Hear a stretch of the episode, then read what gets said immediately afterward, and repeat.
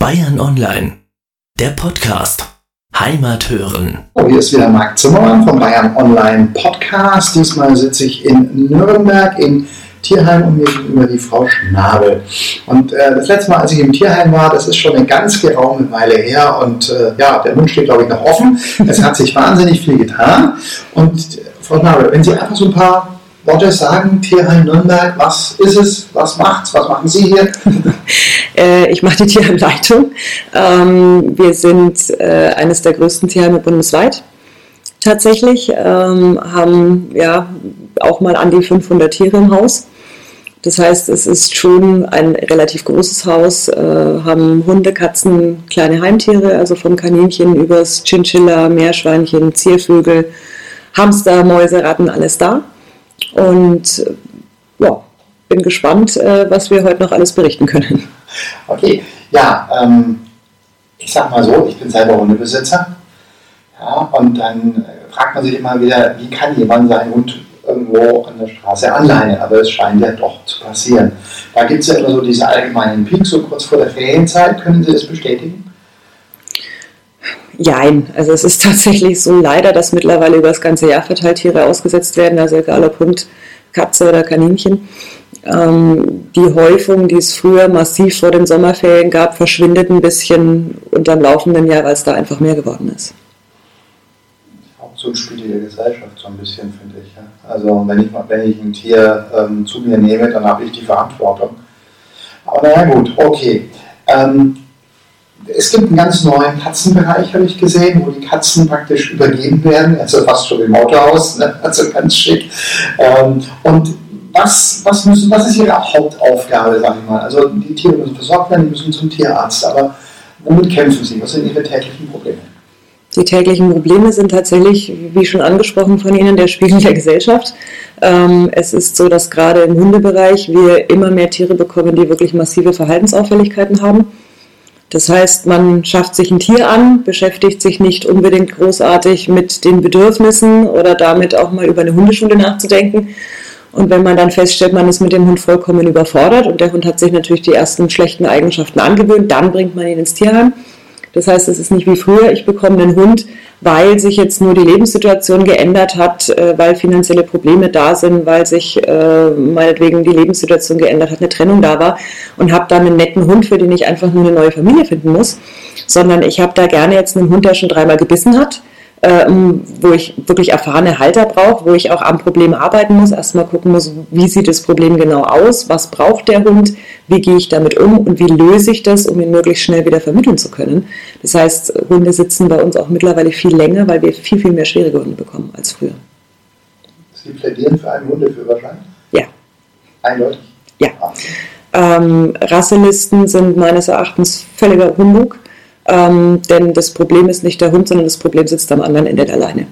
Der Hund äh, ist nur das, was der Halter aus ihm macht. Wir haben sehr viele Kategoriehunde hier, natürlich, weil doch immer wieder welche auch illegal gehalten werden. Die werden dann eingezogen von Polizei oder Ordnungsamt, landen bei uns. Wir vermitteln die dann außerhalb Bayerns in die Bundesländer, wo wir es dürfen. Ja, was soll ich sagen? Äh, bei den Kategorie 1 Hunden habe ich ganz, ganz selten welche dabei, die schon einen Beißvorfall hatten. Dafür habe ich zig Schäferhunde, Mischlinge, Labrador-Mischlinge, die in dem Trakt sitzen bei uns, die schon mehrfach gebissen haben, die wirklich verhaltensauffällig sind, wo ich sage, das ist ein Hund, der braucht wirklich jemanden mit viel Erfahrung. Und die sind nicht so auf die Welt gekommen. Die sind so geworden, weil sie falsch erzogen, falsch behandelt, gar nicht erzogen worden sind Häufig sind es Hunde, denen einfach ein stabiler Rahmen fehlt. Dieses äh, ja, laissez-faire, der Hund kann mal machen, was er will. Und wenn das aber ein Hund ist, der einfach für sich etwas unsicher ist, dann merkt er halt, er bekommt keine Sicherheit von seinem Halter und fängt dann an, Selbstentscheidungen zu fällen. Und die sind halt oft in den Augen des Halters nicht die richtigen. Aber woher soll er es wissen, wenn es ihm keiner erklärt, was richtig ist und was falsch? Der denkt, er muss seinen Besitzer verteidigen und versteht gar nicht, warum das jetzt ein Problem ist, dass er den Fußgänger, der ihnen gerade entgegengekommen ist und einen Meter zu nah dran war, mal kurz ins Bein gebissen hat. Für ihn ist das ein völlig richtiges Verhalten. Der betritt, der unterschreitet unsere Individualdistanz. Du tust nichts, also muss ich mich drum kümmern. Und ähm, das ist so das große Problem, weswegen wir da sehr zu kämpfen haben.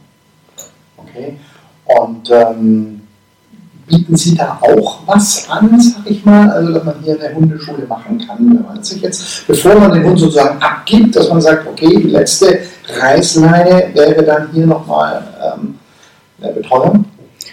Das können wir tatsächlich in der momentanen Situation personell einfach nicht stemmen. Also wir haben auch selbst keine festangestellte Hundetrainerin bei uns im Haus. Wir arbeiten natürlich mit Hundetrainern zusammen. Aber das ist für uns leider im Moment nicht stemmbar. Ähm, würden wir sehr gerne machen. Im Moment können wir tatsächlich nur dazu raten, eine Hundeschule zu besuchen, eventuell mal Kontakt rauszugeben, ähm, können uns aber selber nicht stemmen, das Training zu übernehmen. Okay.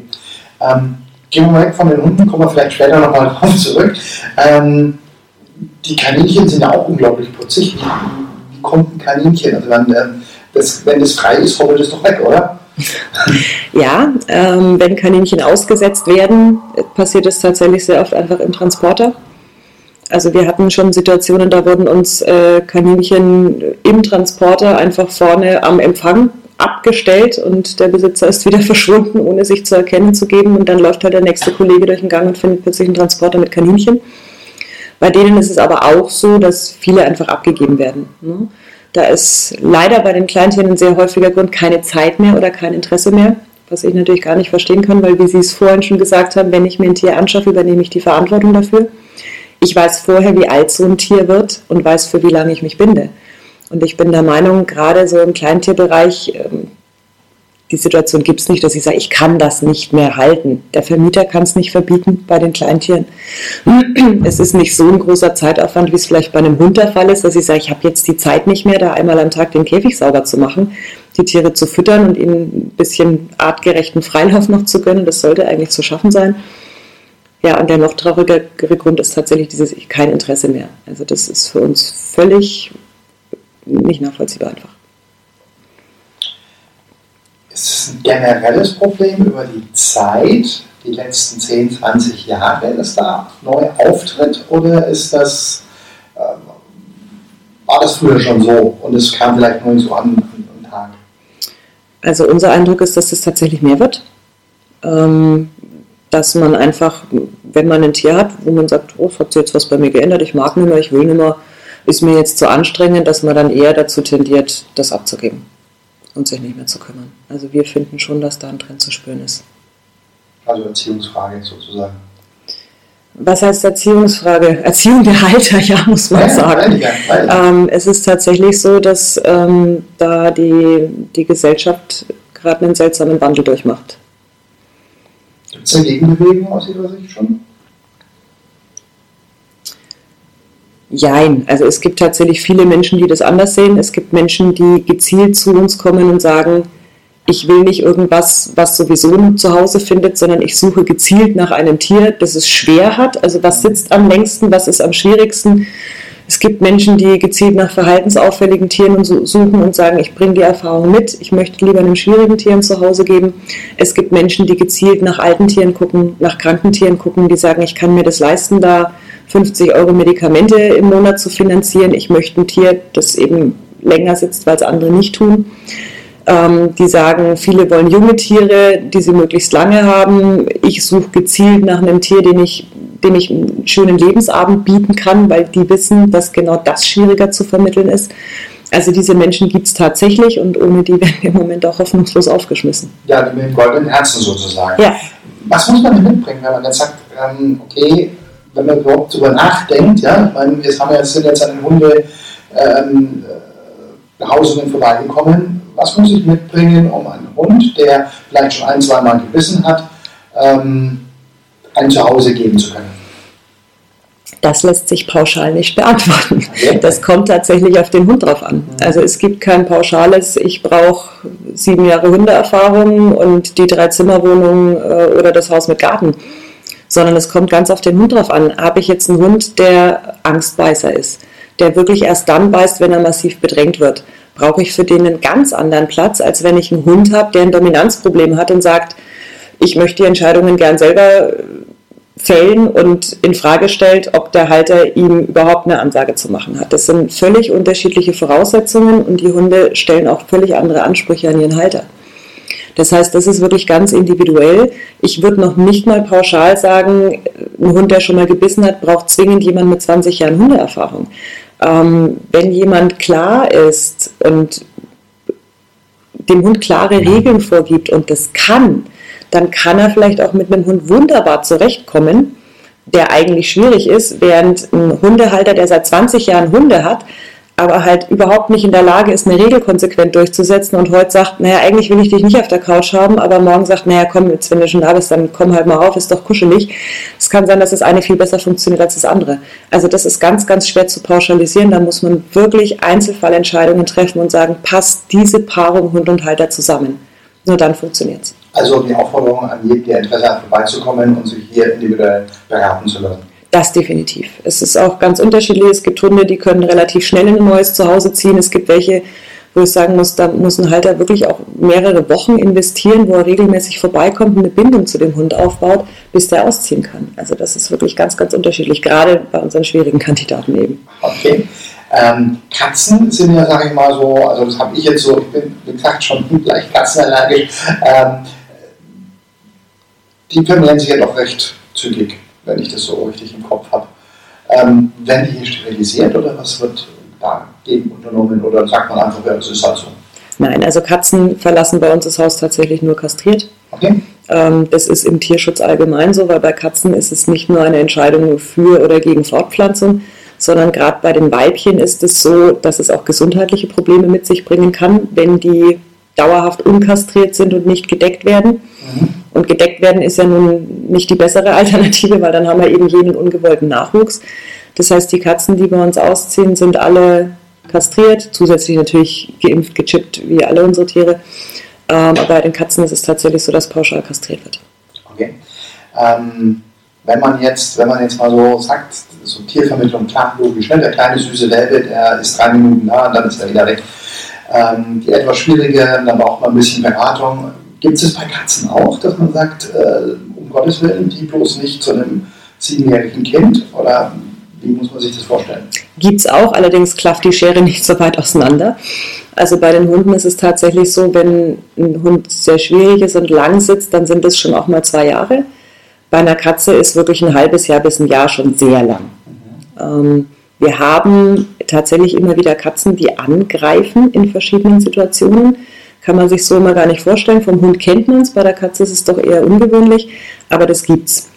Es gibt Katzen, die beispielsweise, wenn sie jetzt laute Geräusche haben, wenn sie sich erschrecken, die einfach dann umschlagen und angreifen und wenn der Mensch halt gerade da im Weg steht, dann greifen sie halt auch den an. Das ist aber tatsächlich deutlich seltener, als es bei Hunden der Fall ist. Das heißt, ähm, wenn ich im Hundetrakt, im Moment haben wir ungefähr 65 Hunde, davon habe ich bestimmt 40, 45, die ich nicht in die Anfängerkategorie einsortieren würde. Wir haben im Augenblick Katzen im Haus 110 und davon sind es vielleicht 5 bis 10, wo ich sage, die sind schwieriger im Umgang. Also da ist wirklich das Zahlenverhältnis ein ganz anderes. Gibt es das bei Kaninchen dann auch? ähm, nachdem Kaninchen äh, vom, vom Grundsatz her deutlich weniger menschenbezogen sind als Hund und Katze, ähm, fällt es da tatsächlich nicht so ins Gewicht. Es gibt natürlich Kaninchen, die sich äh, hochheben lassen oder auch mal behandeln lassen, Zähne kontrollieren lassen, Krallen kontrollieren lassen, die das netter mitmachen als andere, aber das ist bei weitem nicht so massiv. Wenn bei Kaninchen beispielsweise wir mal ein Tier haben, was schwerer zu vermitteln ist, ist es vielleicht eher ein Tier, das extrem dominant ist und sämtliche anderen Tiere unterbuttert, wo wir einfach sehr lange brauchen, bis wir einen passenden Partner finden. So war es dann eher in die Richtung, dass die Schwierigkeit im, im, in der innerartlichen Kommunikation liegt, denn in der mit dem Menschen. Okay. Ähm, man kennt es ja immer so, äh, geht gerade wieder durch die Presse, was weiß ich, Klapperschlange im Haus gefunden. Haben Sie sowas auch schon mal gehabt? Also wir hatten schon exotische Tiere in der Vergangenheit immer mal wieder, ja. Klapperschlange nicht, weil äh, tatsächlich äh, für Giftschlangen haben wir niemanden im Haus, der die Fachkompetenz mitbringt und die Sachkunde hat. Ähm, das heißt, das übersteigt unsere Kompetenzen dann. Da müssen wir dann an andere Kollegen verweisen, die tatsächlich auch mit Giftschlangen umgehen können. Okay. Ähm, als ich hergefahren bin, bin ich an Mata Maria vorbeigefahren, Krankenhaus, da glaube ich gibt es auch ein Altenheim. Mhm. Ähm, Jetzt weiß man ja mittlerweile, dass ähm, Tiere, die man mit älteren Menschen zusammenbringt, äh, belebend auf die wirken. Da gibt es bestimmt eine Kooperation, oder? Also, dass Sie zumindest mal irgendwas in der Richtung machen, oder? Also wir haben tatsächlich mehrere Seniorenheime, mit denen wir zusammenarbeiten. Wir haben eine spezielle Kaninchengruppe bei uns, die nicht vermittelt wird und die regelmäßig ein bis zweimal die Woche verschiedene Seniorenheime besuchen. Teilweise mit unseren Pflegern, teilweise gibt es da auch Gott sei Dank ein paar Ehrenamtliche, die sich engagieren, die das mit ermöglichen. Ähm, mit Hund und Katze wäre sowas zwar prinzipiell auch total schön, aber die Katze findet es im Normalfall, oder die meisten Katzen finden es nicht so prickelnd, ständig im Transporter im Auto in der Gegend rumzufahren. Mhm. Und bei den Hunden ist es so, dass ich natürlich jetzt nicht sagen kann, so, der Hund ist nett und goldig, der fährt jetzt jede Woche in Seniorenheim und bleibt dafür den Rest seines Lebens im Tierheim. Das wäre dem Hund gegenüber natürlich sehr, sehr unfair. Bei den Kaninchen ist es so, dass diese Gruppe ein wunderschönes, sehr großes Gehege hat, das äh, wahrscheinlich viele zu Hause gar nicht bieten können, wo ich sage, die kann ich hier wirklich artgerecht halten, denen geht es gut, deswegen können die hier bleiben und diesen Job machen. Wir nehmen natürlich aber auch Rücksicht darauf, wenn jetzt da ein Kaninchen sich einfach entwickelt, älter wird und nicht mehr so das Interesse dran hat, mal ruhig auf dem Schoß zu sitzen und sich streichen zu lassen, wird es aus der Gruppe rausgenommen. Die sind auch gezielt danach ausgewählt, weil es gibt viele Kaninchen, die eben keine Schoßtiere sind, die meisten sogar, die würden uns für sowas natürlich auch nicht hernehmen. Okay. ich kenne es nur aus Bayreuth, da gab es, habe ich mal beim Spazierengehen eine Dame getroffen mit ihrem Hund, die also gesagt hat, sie hatten ja, altengerechten Hund und die ist regelmäßig ins Altenheim gegangen mit ihrem Hund, deswegen habe ich jetzt da nachgefragt. Genau, das ähm, macht natürlich auch mehr Sinn, wenn das ein Privathund ist, der ein stabiles Umfeld hat. Mit einem Tierheimhund ist es einfach dem Hund gegenüber nicht fair. Okay. Ähm, was gibt es noch hier zu berichten? Kinder sind ja immer so diejenigen, die dann die goldenen Augen kriegen. Ne? Was machen Sie für Kinder oder mit Kindern? Ähm, Kinder sind die Tierhalter von morgen, deswegen finden wir es ganz, ganz wichtig, da auch schon mal den Tierschutzgedanken zu verbreiten. Das heißt, wir haben regelmäßig Führungen, auch speziell für Kinder. Wir haben eine Kollegin im Haus, die auch eine Ausbildung gemacht hat zur Tierschutzlehrerin. Ähm, wir haben schon mit Schulen kooperiert, hatten da regelmäßige Projekte.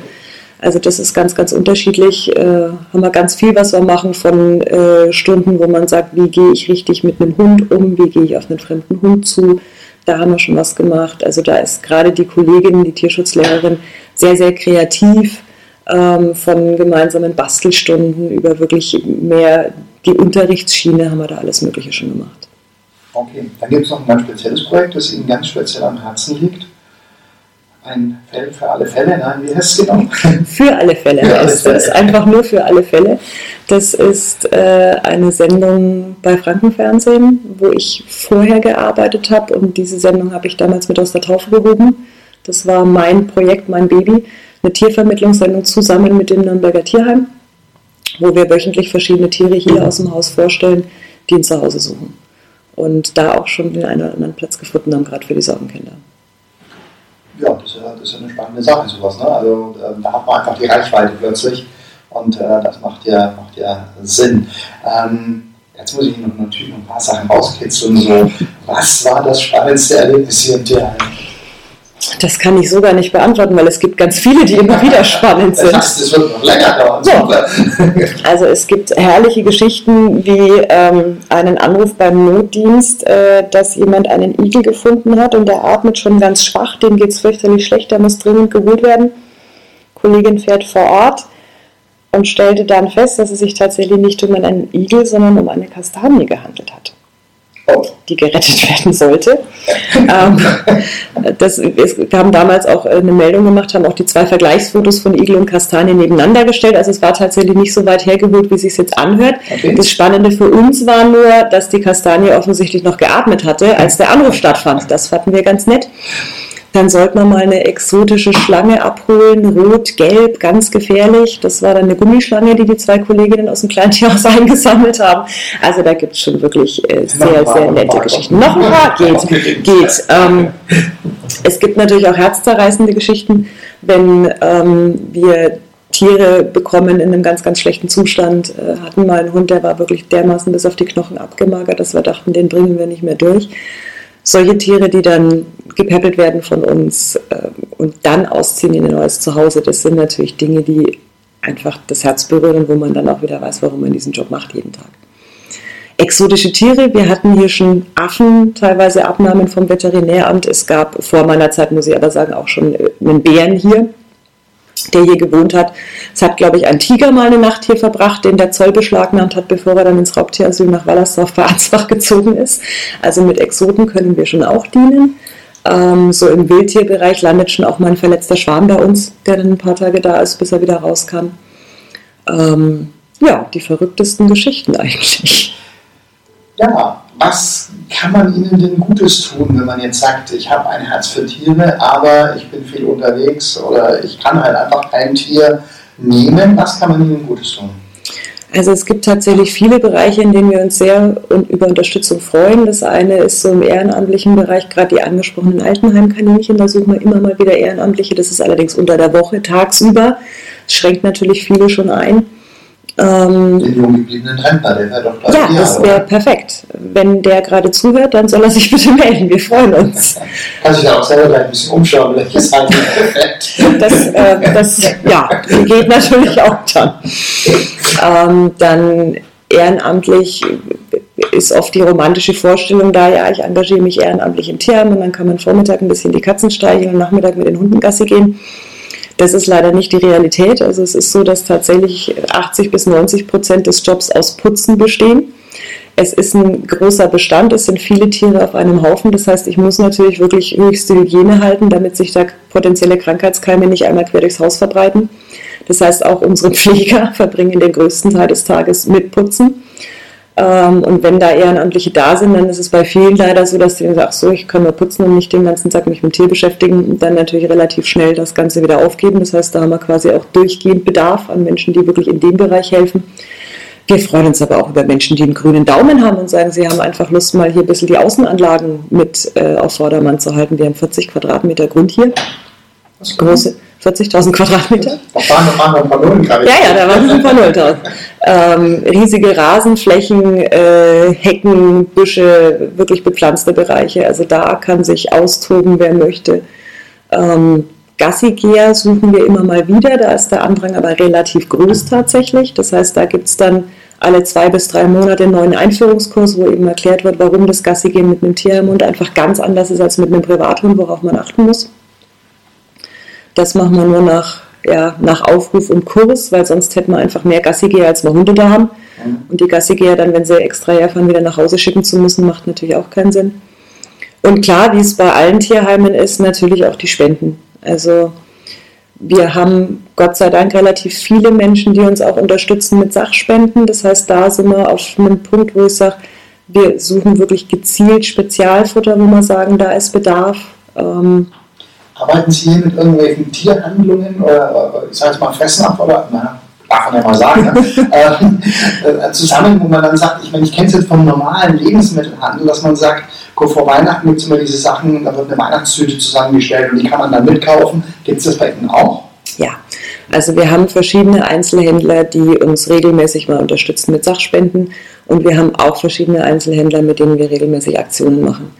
Äh, haben beispielsweise schon Weihnachtswunschbäume gemacht, wo wir dann Karten zu unseren einzelnen Bewohnern aufgehängt haben und dann die Leute im Laden direkt für den Hund kaufen konnten. Der eine hat gesagt, ich möchte ein neues Hundebett für den nächsten, haben wir gesagt, wir brauchen dringend ein neues Geschirr, der übernächste wollte ein spezielles Spielzeug, wo wir wissen, dass das mag der Hund einfach gerne. Die Katze, die ein spezielles Futter nur verträgt und dann spezielle Leckerlis möchte oder eine neue Kuschelhöhle. Also das sind Aktionen, die wir schon seit Jahren immer wieder machen und die auch gut ankommen. Und dann ist natürlich der große Punkt, dass uns bewusst ist, die Leute spenden lieber Sachen als Geld, weil bei Sachen weiß man, wofür es verwendet wird. Aber natürlich ist es so, dass wir einfach auch Geld brauchen. Ich kann den Tierarzt nicht mit einer Dose Futter bezahlen. Ich kann mein Personal nicht äh, mit einer Hundeleine bezahlen. Das heißt, äh, natürlich werden auch Geldspenden gebraucht, ganz klar. Und wenn jemand sich da anschauen möchte, wo sein Geld landet, ist er auch herzlich eingeladen. Wir haben im Sommer viermal die Woche, im Winter dreimal die Woche Vermittlung. Das ist bei uns wirklich wie ein Tag der offenen Tür, Dienstag, Donnerstag, Samstag, jetzt im Winter 14 bis 16 Uhr, wo jeder kommen und sich einfach auch unverbindlich umgucken kann. Bieten da auch gerne mal irgendwie Führungen an, wenn jemand sagt, er möchte sich das Haus mal anschauen und einfach bevor er spendet, schauen, wo sein Geld landet und wie es verwendet wird. Das ist auch kein Problem. Ja, und äh, wir hatten es ja vorhin schon mal, der eine Trakt ist schon richtig schick renoviert Und äh, gerade bei den Hunden erstmal nötig, da wäre eigentlich fast mal so eine, so eine richtig schöne Erbschaft was Schönes, oder? Ja, also es ist tatsächlich so, dass Tierschutzvereine, also nicht nur wir, sondern alle, nicht nur von Spenden, sondern auch von Erbschaften leben, die wir aber teilweise schon brauchen, um das ganz normale Jahresbudget zu stemmen. Also ohne die würden wir gar nicht überleben. Ähm, das heißt, da bräuchten wir noch mehr, um da mal einzelne Bereiche auch renovieren zu können. Die Hundetrakte, das sind jetzt über 50 Jahre alt, na noch nicht ganz. Ähm, und da sieht man natürlich, ne, die Fliesen sind gesprungen, die Wände, das ist alles eine Katastrophe, die sind schon nicht mehr so desinfizierbar, wie es eigentlich sein müsste. Da muss dringend was gemacht werden. Aber da reden wir halt nicht über 20.000, 30.000 Euro. Da sind wir locker bei einem Trakt schon im sechsstelligen Bereich, um das anständig und nur zu renovieren, nicht komplett neu zu bauen. Das wäre so der Traum für die nächsten zwei, drei Jahre, dass da was vorwärts geht. Ja, da drücke ich Ihnen dann die Daumen und ähm, bedanke mich an der Stelle recht herzlich für das Interview. Hoffe, wir reden mal wieder miteinander, Gerne. um dann vielleicht nochmal was Neues in Erfahrung zu bringen. Und bis dahin vielen herzlichen Dank. Sehr gern.